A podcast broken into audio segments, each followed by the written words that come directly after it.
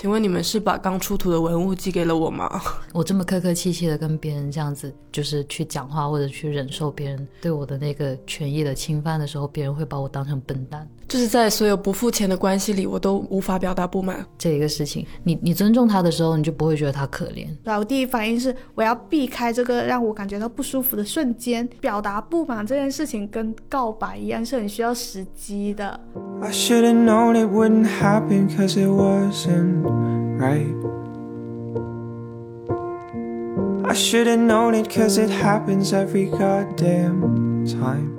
大家好，欢迎来到不把天聊死，这里是青年媒体我要我求你旗下的播客，我是仙草，Hello，我是 Kitty，我是林聪明。这一期又是我的一个觉醒时刻，自己主动说出“觉醒”这两个字，有一点点羞耻，没关系。这一期想要分享，是我终于敢直接在理发师面前表达我的不满，并且为我的头发争取到了一个免单的结果。好，鼓掌。了不起的仙草，因为这件事情之后，我就觉得啊，我终于在主动表达不满这件事情上获得了一个比较好的成果，就是甚至更熟练一点。而且我在跟那个理发师沟通的过程中，就是因为他把我的头发染成了一个我不想要的颜色，然后我在跟他沟通的措辞的过程中，我脑子里面一直就是很紧张。然后我就会想，如果是你们两个现在坐在那个椅子上，你们会怎么跟理发师讲？所以这一期就找了你们两个一起来聊。那我们来模拟一下吧。美女，头发这样就好啦。可是这个颜色跟我想要的颜色不一样哎。是这样的，发色在头发上发质是显得不一样，它浅色卡不可能在头发上也是跟着一样的，挺好看的，很适合你。可是刚才我说我想要先看一下色卡，你说不用。但是它长出来就跟我的颜色不一样，我想要的是蓝色，可是这个颜色明明就是个紫色，我觉得更适合你，比起蓝色，你不觉得你现在？对啊，你一直染蓝色，难道不会腻吗？换个颜色，换种心情呀。可是我花了这么多钱染这个颜色，就是想要开心一点啊。可是这个颜色并不会让我觉得开心。可以，你还没看习惯。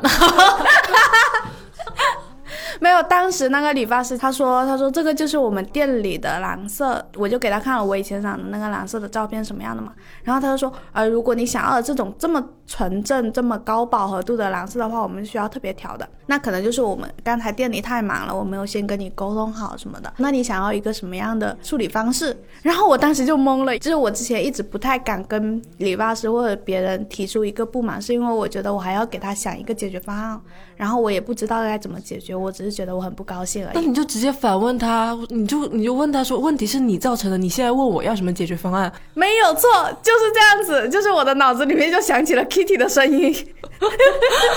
然后又想起了林聪。聪明的声音，就是他，就是会那种，这个东西现在就是这样子，你们看一下怎么解决吧。就是，就是我的脑海里就是，我的天，就是出现你们俩的声音，所以我就非常强装镇定的跟他说，你们之前店里没有出现过这种情况吗？现在反正我的头发就是染到了一个我不想要的颜色，你们看一下怎么处理。然后他就说，那我们这一次就是不收你的钱，然后怎么样怎么样。他说不收我的钱的一瞬间，我又怂了，我就觉得不好吧，你们给我染了头发，付出了劳动成果，是真的原话是这样说的。然后我说要不我就是给你们付一半的价格嘛，然后他就坚持说不用，所以最后我的头发就免单了。我后来回去的时候一直还觉得很内疚，就感觉我白嫖了一个头发。然后到了第二天，我确实就是发现这个颜色并不是我很喜欢的颜色，之后这种愧疚才开始减轻了。这这件事情我也觉得，就是对于有一些人很不会主动表达不满的人来说，这是一种要学会主动说出这句话是一个很漫长的过程嘛。所以我们今天就想要来聊一聊，就是怎么样才能够拥有这种主动表达不满的勇气。然后这里可能要先提到，就是这种不满的感受，可能是因为。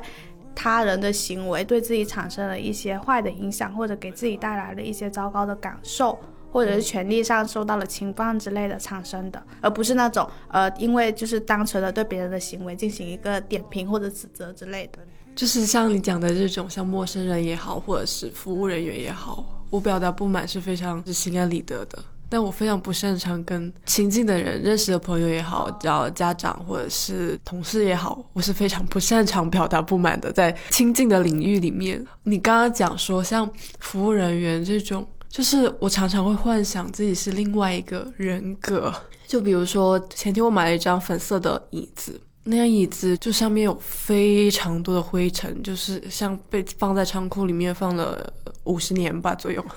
不知道五十年前有没有粉色的椅子。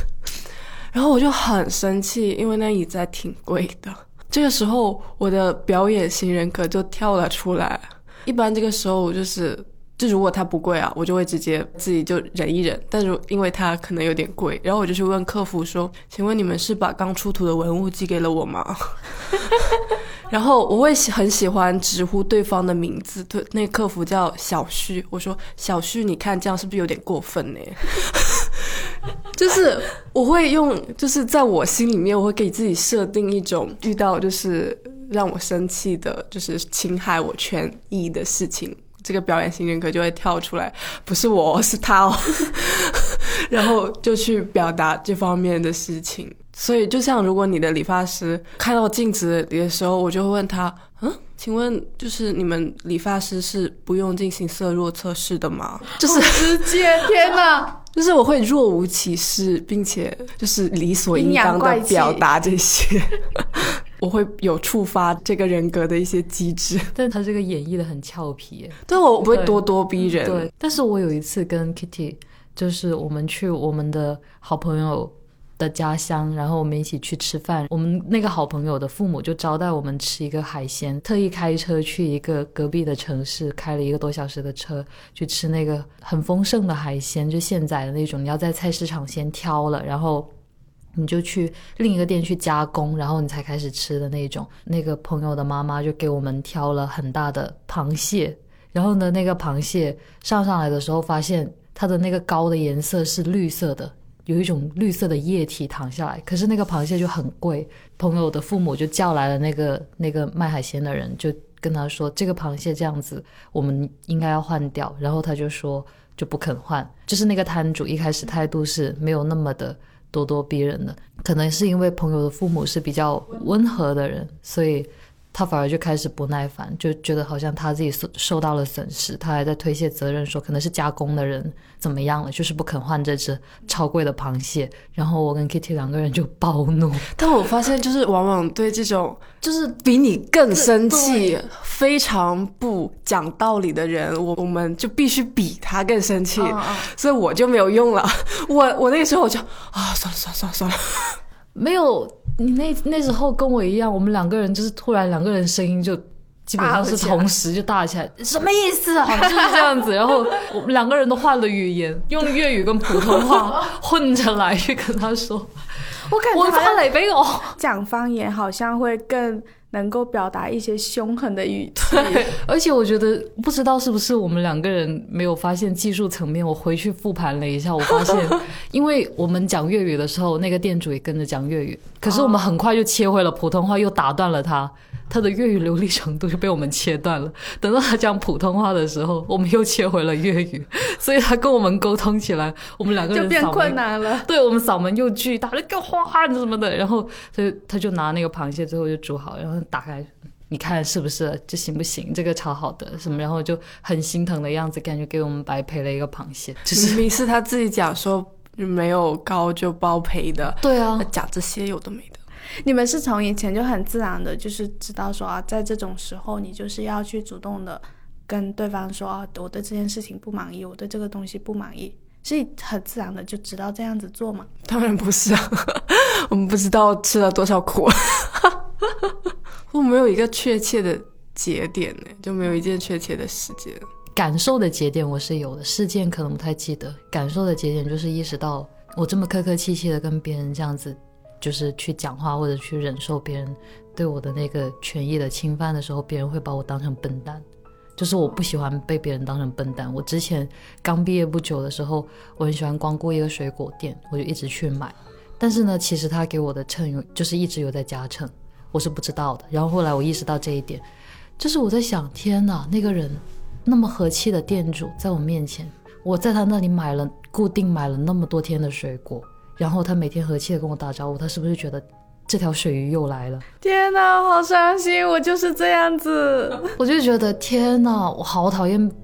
别人把我当成笨蛋的感觉，这是我没有办法忍受的事情。可能就是那往后我会变得更加强势一点。我会有这种心情，也是因为我经常会在这些事情上吃亏，就是可能因为我很温和，然后。有很多事情看起来都很不懂的样子，所以我也经常会遇到这种就是水果啊，或者是买东西的时候，人家要坑你一把的事情。但是它就导致了我非常讨厌社会生活，就是我就非常讨厌要去交涉各种。现实层面的涉及到修水管啊，或者是买东西之类的各种现实层面的社会行为的时候，我就会很排斥，我就会感觉我跟这个人一旦交涉，他又是要来坑我一把。后来我就发现，就是我在小红书上面学会了很多通下水道的。就是方法的时候，我就特别开心，发展了其他技能。对，我就觉得我要独自发展一些自己一个人可以做的技能，就是我不要给别人坑我的机会。我自己可能一些比较明确的节点的，就是就我有一次就是点外卖的时候，那个汤洒了嘛，那个袋子变成了一袋汤，然后那个碗飘在那个汤里面的那种程度，不知道该怎么处理它，因为我脑海里面没有怎么处理这种事情的记忆。然后我就拎着那袋汤走回了写字楼。我发现我内心产生出了巨大的委屈，是我不仅没有饭吃，我还要思考我怎么处理这袋汤的问题。因为扔到垃圾桶里面，然后你又觉得它湿漉漉的，然后你拎着它一路，你还要自己再去解决你的晚饭问题，就是你没有晚饭吃了，你要自己去买个面包。然后我当时就觉得很委屈。后来我就跟我朋友们说嘛，我就说我今天怎么样怎么样了，然后我就说我当时没有。跟那个骑手说，是因为之前看过一个文章，就是骑手困在系统里之类的，然后这种文章就加剧了我的，就是对这一行业人的，就是那种共情，我就觉得他们好辛苦。然后他们把汤洒了，可能也有迫不得已的原因，我就要自己去承受这份委屈。但是我其实自己承受不住。我朋友就跟我说，可是对于他来说，就是这是他的工作，可以把他想象成你的同事。其实他没有把工作做好，然后这锅就甩到你头上。然后我当时立刻就生气了，因为我有跟 Kitty 说嘛，我当时 Kitty 还跟我说，就是遇到这种事情要怎么处理。他说你就可以直接把那个。外卖递给那个骑手，他然后跟他说我拒收这一份外卖。反正我后来就发现我学会了一句万能的话，就是现在事情就是这样子，你看一下怎么解决。第二次遇到这种情况的时候，我就是把那个汤我就拒收了嘛，我就把那个外卖汤直接还给了那个外卖小哥，我就说这一份外卖我今天不收。然后我本意其实我想的是说这样子我就不用再去想说我要怎么处理这份东西了。结果那个外卖员他就说，呃，那你这份外卖多少钱？我转钱给你。他就打开那个微信给我转钱嘛。但是他微信给我转的时候显示余额不足，所以他又在支付宝给我转。你也了解太多细节，不该跟你毫无关系的细节有啊，就是这一个过程就让我。觉得非常内疚，我就觉得说，其实我不吃这一顿饭就算了，就是我把外卖还给他就好了，就是让他给我赔钱这件事情，又让我觉得哦，我的就是好像会让我整个人非常的感觉到不舒服，所以我就发现一件事情，就是对我自己来说，就是表达了不满之后，就是这是一个踏出去的一步，然后踏出去的这一步是有边界的，我没有办法非常的一下子就迅速的到那一个。我表达了不满，然后我非常心安理得的接受所有的赔偿的过程，这是一个有心理边界的事情。觉得好像是愧疚成为你表达不满的障碍。对对对对对，你在害怕什么呢？我会觉得对方也很可怜，你不可怜吗？你把自己的感受摆在了他的感受之后，哦对，就是那你不对自己感到愧疚吗？但是我感觉我拒收了那一份外卖的时候，就是我对自己就已经照顾到了一点了，就是那种他的愧疚是一层一层的，对对对，是一层一层的，他先退了一层，然后又来一层，就是这样子。你的愧疚是海洋，就是你们知道，就是为什么有的人他们会很害怕表达不满？你们自己会有这种时候吗？有啊，就是在所有不付钱的关系里，我都无法表达不满。不好意思，好厉害。在付钱的关系里面，主动表达不满这件事情，对我来说还有一种困难的地方在于，你没有那个底气。我觉得我会有一种我对这个东西，它我是不了解的。付钱购买一种服务，这个东西它是在一个在大城市里面才有的。因为我从一个小镇里面出来外面工作生活之后。我对这一个规则是非常不了解的，就是我是充满了一些不适应的。所以为什么我剪头发的时候呢？就是我当时说了一句话，我说我是学画画的，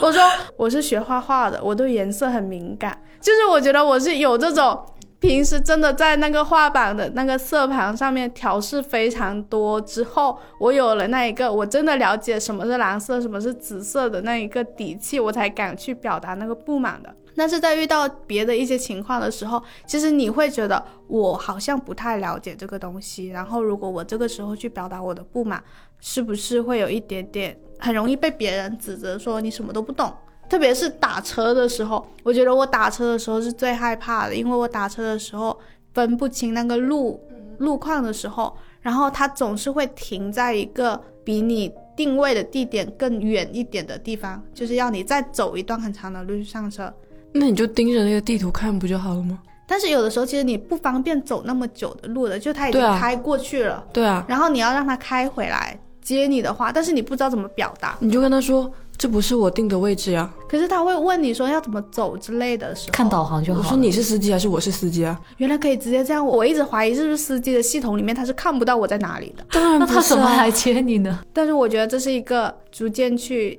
了解很多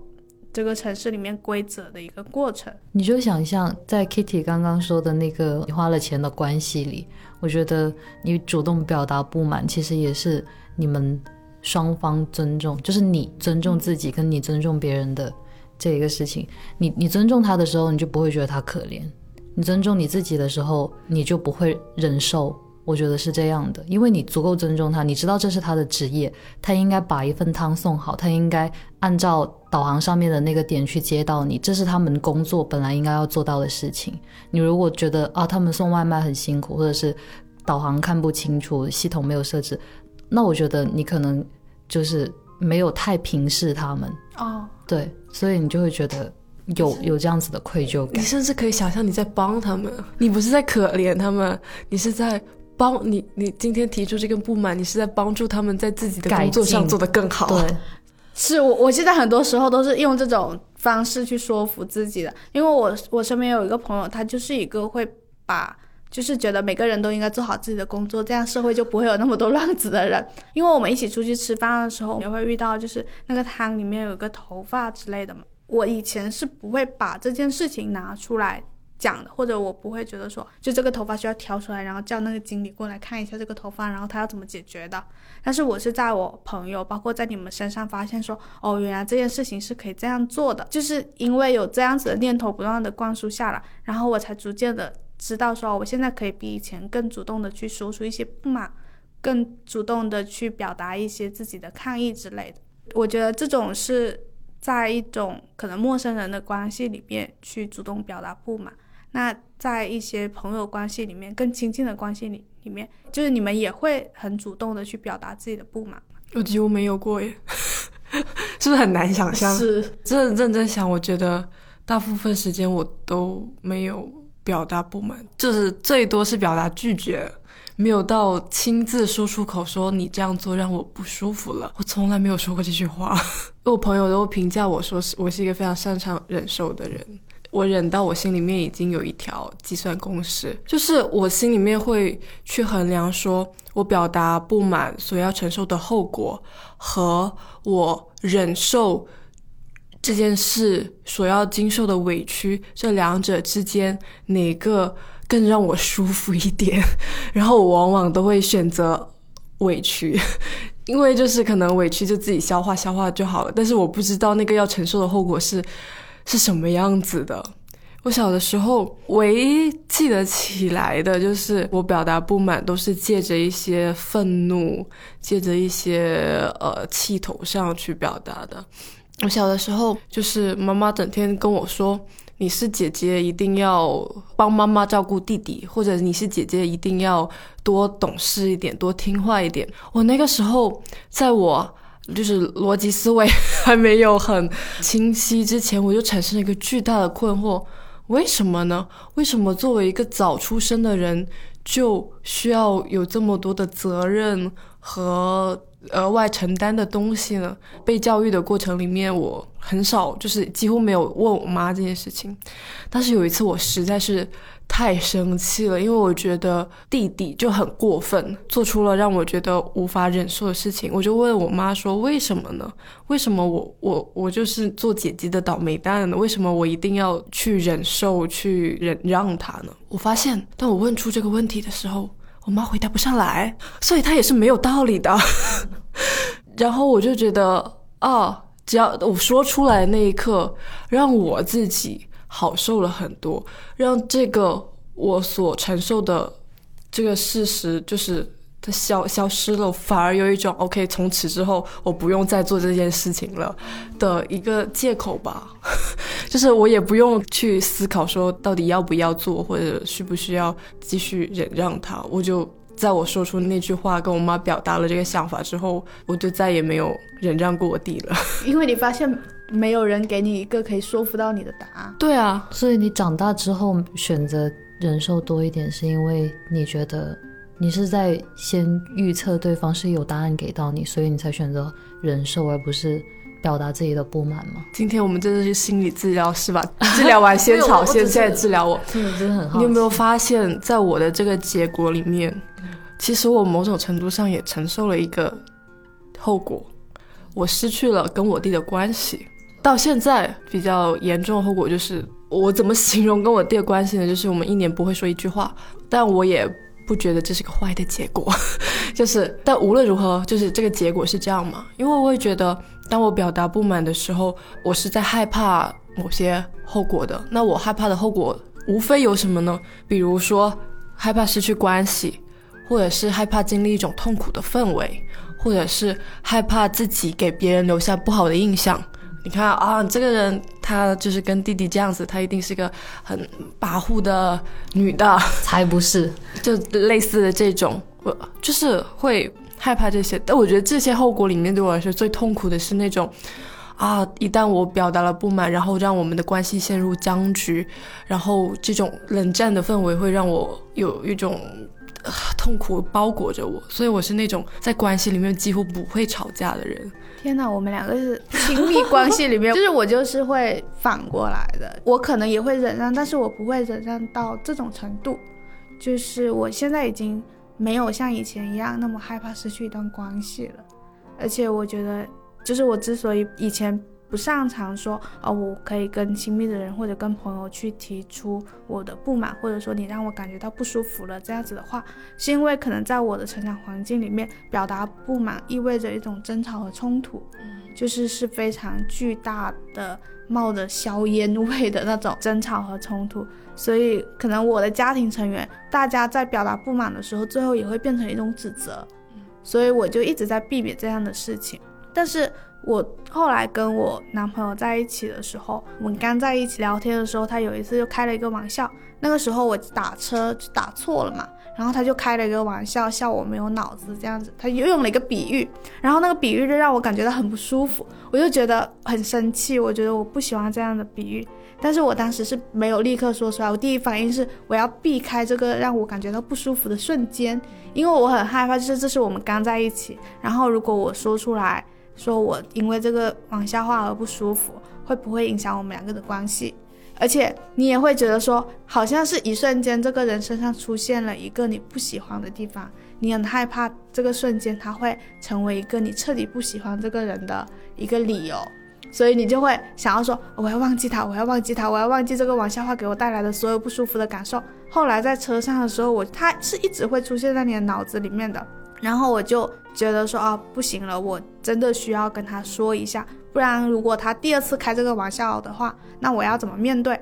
然后我就在微信上打字跟他说，你刚才说这个话的时候，我其实有一点不高兴，就是我不喜欢这个比喻，然后这个玩笑让我觉得自己被冒犯到了，就是他就很快，他就立刻就跟我道歉了，然后他就觉得说，哦，原来我可以开玩笑的某一个边界是在这里的。我发现，就是之后在我们可能一直在一起到现在，就是再也没有出现过这种开玩笑的方式，然后也没有出现过一些让我感觉到不舒服的嘲笑你的话了。昨天我姐刚好给我发了一个东西，她就说：“就是两个人的关系，就是是有一个互补性的。其实不只是两个人，就是你跟不同的人之间的关系是有互补性的。然后有些时候你觉得有一些特点它是只属于某个人的，但其实是他周边的人帮助他一起维持了这个特点。因为我们当时可能在讨论说，为什么我妈的脾气非常暴躁，然后她说是因为我们周围的人都在忍让，然后一直帮助我妈，就是维持这一个暴躁的特点。我我就觉得说，就是如果另一半一直做了一些让你觉得很冒犯的事情，可能是因为你的忍让和反应，就让这件事情持续的发生了。然后这个时候，如果你要破除掉这种互补的关系，你就只能先改变自己。就是不一定说是因为你有错，而是你必须要让自己离开那一个忍让的位置，然后你们两个的关系才有可能改变。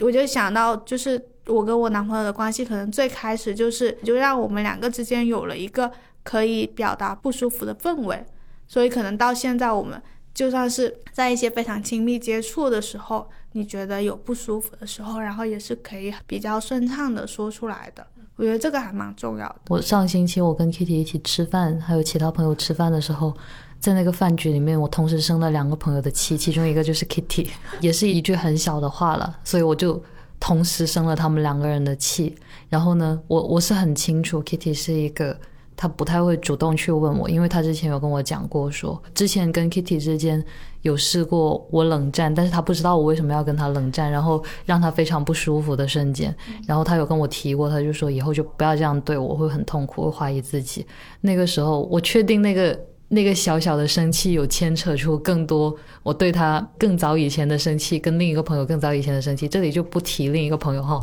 我就只说 Kitty。然后我就想啊，这个人真的让我很生气，然后我一定要让他知道这件事情，然后我就开始不理他。可是你是通过冷战来表达不满？没有，我还没，他就是前期我就坐在那里不理他，然后我吃完这顿饭以后，我跟他并肩走出来，我就忍不住跟他说，我说我现在很讨厌你，然后 Kitty 就很震惊啊。我干什么了？我就一直在想我要怎么跟他讲比较好，但是我又讲不太出来。然后就是在那个饭店门口有有一些装置，我就去玩那个装置。他也走过去，但是我要刻意跟他保持距离，因为我要通过 在各个层面上展示我我真的有在生你气的这种感觉。然后他很困惑，然后他就蹲在地上，他生气了。他没蹲在地上 啊，有了，他蹲在地上，他说：“你就告诉我到底是什么事情嘛。”然后我就说。我现在还没想好要怎么跟你讲，但是我就是又很讨厌你，他就很无奈又很生气，他就说，就说那好吧，那你不要跟我讲，就是类似这样子的话。他是怎么化解的呢？是我们一起坐电梯的时候，因为我前阵子前阵子晒黑了，我晒黑了的脸被很多朋友取笑，包括 Kitty，然后我就照了镜子，被自己黑到了，无意中瞥到被自己黑到的时候，他看到了，然后我就听到他笑了，我就觉得啊天呐！真好，我们在互相生气的时候，他还是会因为我黑的像块炭一样，然后就被我逗笑。所以我出去以后，我就跟他讲了，我就说很难忍，我就跟他说我为什么生你的气，就到这里。我觉得表达不满是一个很日常的事情，就是对我来说，他不需要经过那么长的心理铺垫，不需要去思考说我要承担什么后果，因为我讲出来的时候，对方也会跟我一起承担这种后果。然后我的想法很简单，就是我们一起痛苦就好了。他就是拖着你共沉沦的人，对，你是有那种记忆，就是就算我表达了不满，这个朋友也不会离开我，或者我们两个的关系不会因此破裂的，就是你是没有这种记忆的，对。但是我的记忆里都是破裂的关系，就我每一次表达不满，我都会失去一个朋友，这么夸张吗？对啊，是不是那个不满太巨大了，涉及到对方的一些呃价值观，对性格上的。东西或者无法忍受的东西，我是觉得这种关系是需要不断的被这种很日常、很微小的表达不满去锻炼的。我在我心里，我觉得是有这样子，不然的话，他是没有办法忍受任何一丝裂痕。但是我们进行一个技术探讨，好不好？OK，你在生气的当下，你就跟我说，你刚才说某一句话。让我觉得很不高兴，你跟我道歉。你说这句话会死吗？我不想要 Kitty 跟我道歉，我只是想告诉他，就是因为他从来不会要求我道歉。是在我跟林聪的关系里就是这样子的，但我接受并且我了解我自己就是这种人，所以我没有关系的。但是呢，我还是很生气，说直接有什么事说什么事，非要我生气了，然后又不告诉你为什么。我有改变这个，就是在他提醒我之后，我有改变说，我可能当场给不出来，但是当场后的二十分钟内，我应该能说出来了吧？说出来了。可是这种需要很了解才能知道的，因为如果是我的话，我的朋友突然生气了，但是不跟我说为什么生气的时候，我会忐忑一整天。那如果他跟你我说，我跟你说完我很生气，但是我会在未来二十分钟到四十分钟之内告诉你回答，这样会不会好一点？这是开会吗？就是还要预约一个日程？不就是我，因为我要组织我自己的想法，因为我当时我生气的时候，我的脑子也是很混乱。啊、我 我发现，就我跟我的好朋友，我们两个就是他是一个很会直接表达不满的人，所以呢，我可能就是被他训练的，知道了说，哦，就算一个人他跟你说你现在有哪件事情做的不对，或者是你现在有哪件事情惹到我了，但是我还是会在你身边做好朋友这一种。而且他以前签个协议书好不好？就是他以前会经常说一句话很好笑，他说：“如果我是你的另一半，我现在就会生气，但是我们是朋友，所以我不会生气。”哇哦，就是导致我之后谈恋爱之后有一段时间很害怕，就是我所有得罪过他的事情，也都得罪过我的另一半。就是比如说，呃，我约好了要一起去吃饭，然后就临时割掉了他这一种事情。然后我后来跟另一半在一起之后，就发现另一半确实会因为这种事情生气的时候，就发现说，哦哇这个朋友好好这个朋友，但是他可能真的忍受了我的很多无语事件。我喜欢在表达不满的这个过程里面，因为他整个过程啊，从你说。嗯，这个事情让我不开心，然后到你们可能很认真的、很严肃去讨论，可能还有什么后续的影响跟结果，但是中间你是可以插入很多东西的。我试过，就像我们两个在比较嗯凝凝重的那种氛围里面，在电梯里面突然看到炭一样黑的我，然后你就笑了，就类似这种感觉。我试过谈恋爱的时候，跟对象两个人都在吵架，就因为一件事情。结果炒到一半的时候，他突然说：“哎，我们家什么时候买多了一瓶酱油？”就他眼睛瞥到了那个厨房的架子上。我说：“哦，是这样的，是上一周我发现酱油没。”他就说：“啊，那你做的什么菜？对，你上一周做的那个菜蛮好的。”然后我们就聊了大概三分钟这件事情。然后又继续生气。对，然后然后他就说：“哦，对你刚刚讲到哪里啊？”我就说：“啊，讲到这里这里。”然后我们发现这个结果，我们可能之后还会反复的发生这样子，彼此都挑剔对方，彼此都对对方不满意，但是。加了一个酱油味，我们 我们之间吵架多了一份酱油味。对我们多了一个酱油，感觉就是它其实没有，在我看来，这种表达不满的过程，它不是那么牢不可破。它任何一件很小的瞬间，另一种情绪，小的瞬间的情绪都可以把它就是击碎。所以对我来说，我觉得我不想要被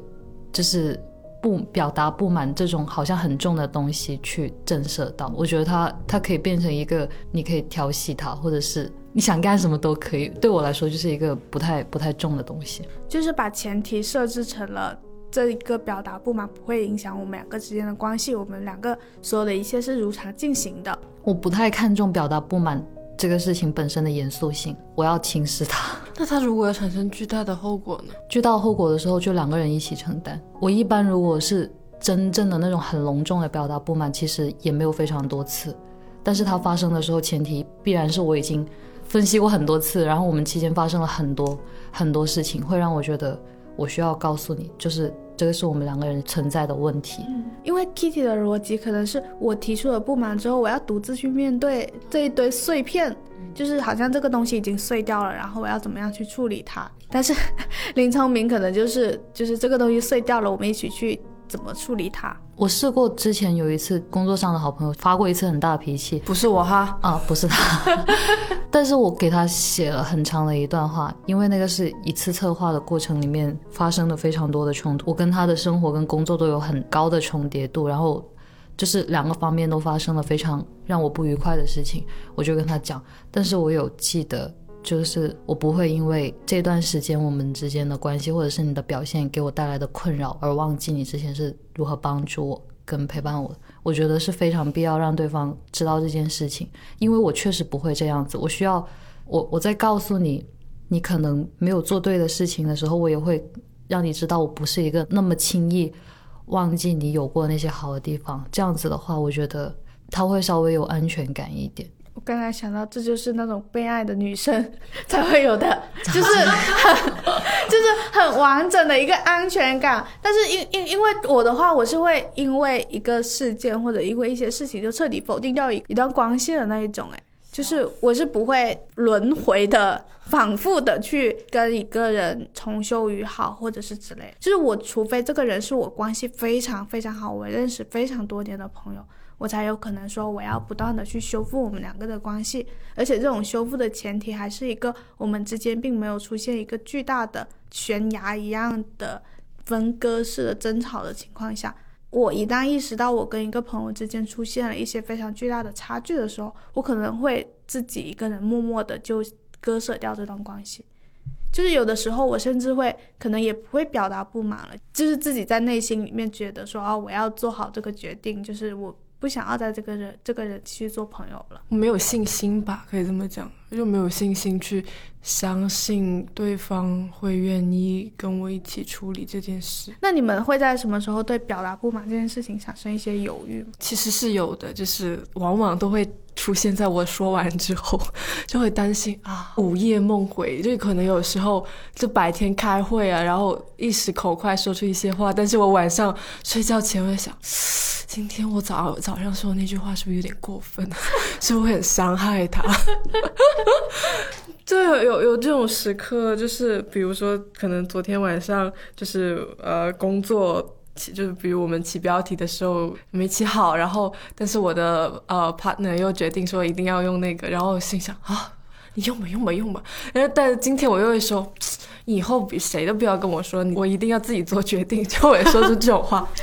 我慢慢的会给自己在心里说啊，你要相信别人有消化你这句话的，我觉得也不是能力啦，就是你要相信他会消化你说的这句话，你也要相信他不会因为你说的这句话而认为啊，Kitty 怎么这么糟糕，就是你要你要不要相信自己这话有太大的杀伤力？毕竟我们都是善良的，善良且友好的，没有坏心的，就是这样子。林通明，你会犹豫吗？我感觉你有时候非常的友好，但是你在就是这林聪明给我感觉是他大部分时候都很友好，但是他一旦生气的时候，他又非常的直接。这种人就很完蛋，像核爆一样。有犹豫了，但是，但是我犹豫不会犹豫很久。我生气的前招，我会用一句话，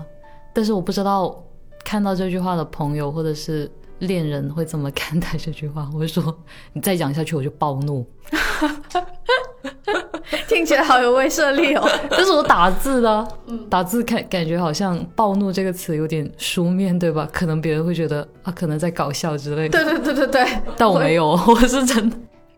所以昨天说你考驾照的事情，你是真的不想要再说下去了吗？他没有说，他昨天没有说。哦，他没有说暴怒，他说可以换个话题了。还好了，我不会那么容易生气，除非对着很亲近的朋友。就会比较比较那个一点，但大部分时候我是不太介意的。我觉得表达不满这件事情跟告白一样，是很需要时机的。就是一旦你错过了那一个开口说我现在不舒服的。时机的。时候，你就之后再也没有办法说出那句话了。像我我因为我昨天又去剪头发，我昨天剪头发的时候，你怎么人生这么多社会生活啊？我我昨天剪完头发之后，那个理发师就给我的头发拍照吧，他自己觉得这个头发剪得非常的好看，然后他很开心。刚开始是遮着我的脸，然后给我的头发拍照或者拍一些头部的细节，我就觉得没有关系。但他后来就把就是手机打开了美颜相机之类的，就是拍个照。其实那个时候我就有点想拒绝了，但是因为我没有及时的。说出那个口，而且我前面已经默认了，就是给我的头发拍照这件事情了，所以他后来举着相机在那里自拍的时候，整个人其实就开始感觉到非常尴尬，我也不想拍下去了，我想走。但是对我来说，我已经错过了那一个可以告诉他我我现在不想拍，或者我不想要你拍我的头发这样子的话的时机了，所以我后来就一直没有说出口。然后回家的时候就会觉得，哎呀，那个时候要是快一点说出我不想拍照这句话就好了。但是我自己现在也会觉得变成一个新的准则，就是有点像是我在社会生活里面，就是有哪些事情是会给我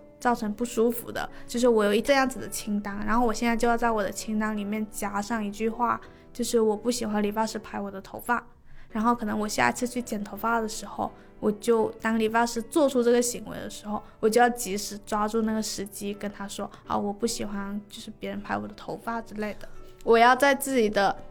头脑里面加入很多很多清单，然后你就知道说，哦，我今天的准则是什么，然后我下一次遇到这种情况的话，我就要及时的说出来，因为有的时候我其实没有办法立刻觉察到说我是对这件事情感觉到不满的，你没办法觉察吗？对我没有办法立刻感觉到说，哦，我现在对这件事情很不满，我的生气是很后置的，就是他会在过去了之后，然后突然反应过来。刚才这件事情，我其实很生气，我应该生气的。我刚刚突然发现，我是在很亲近的朋友跟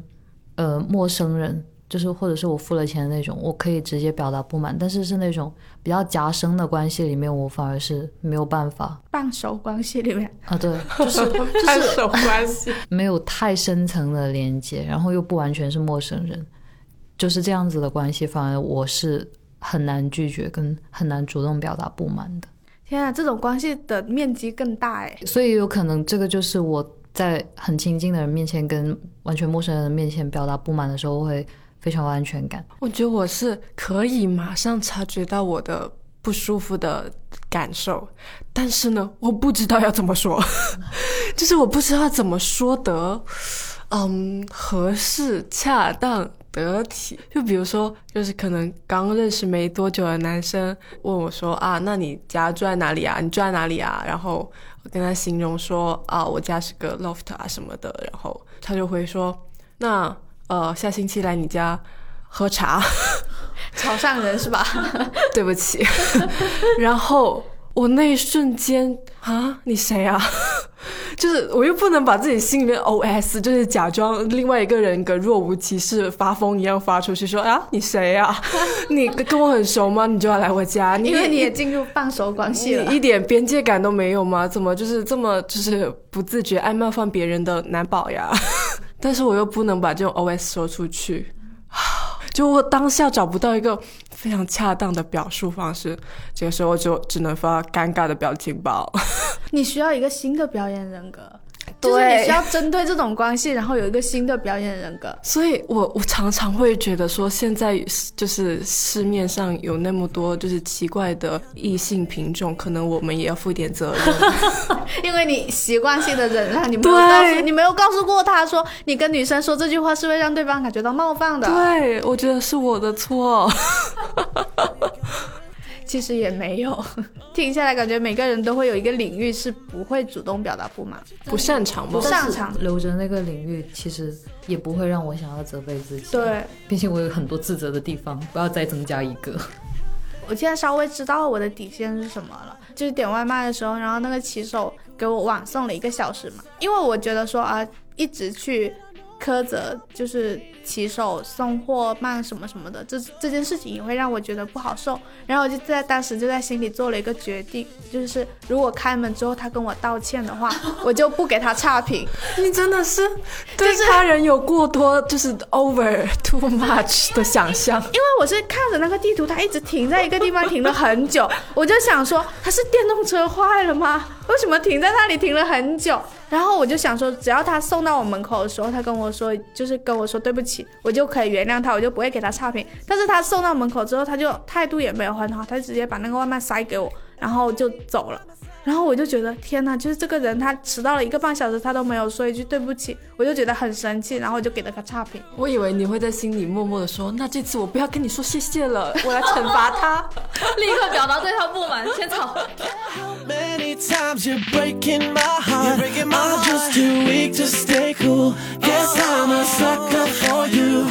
Hey. And I know it's complicated, but I hate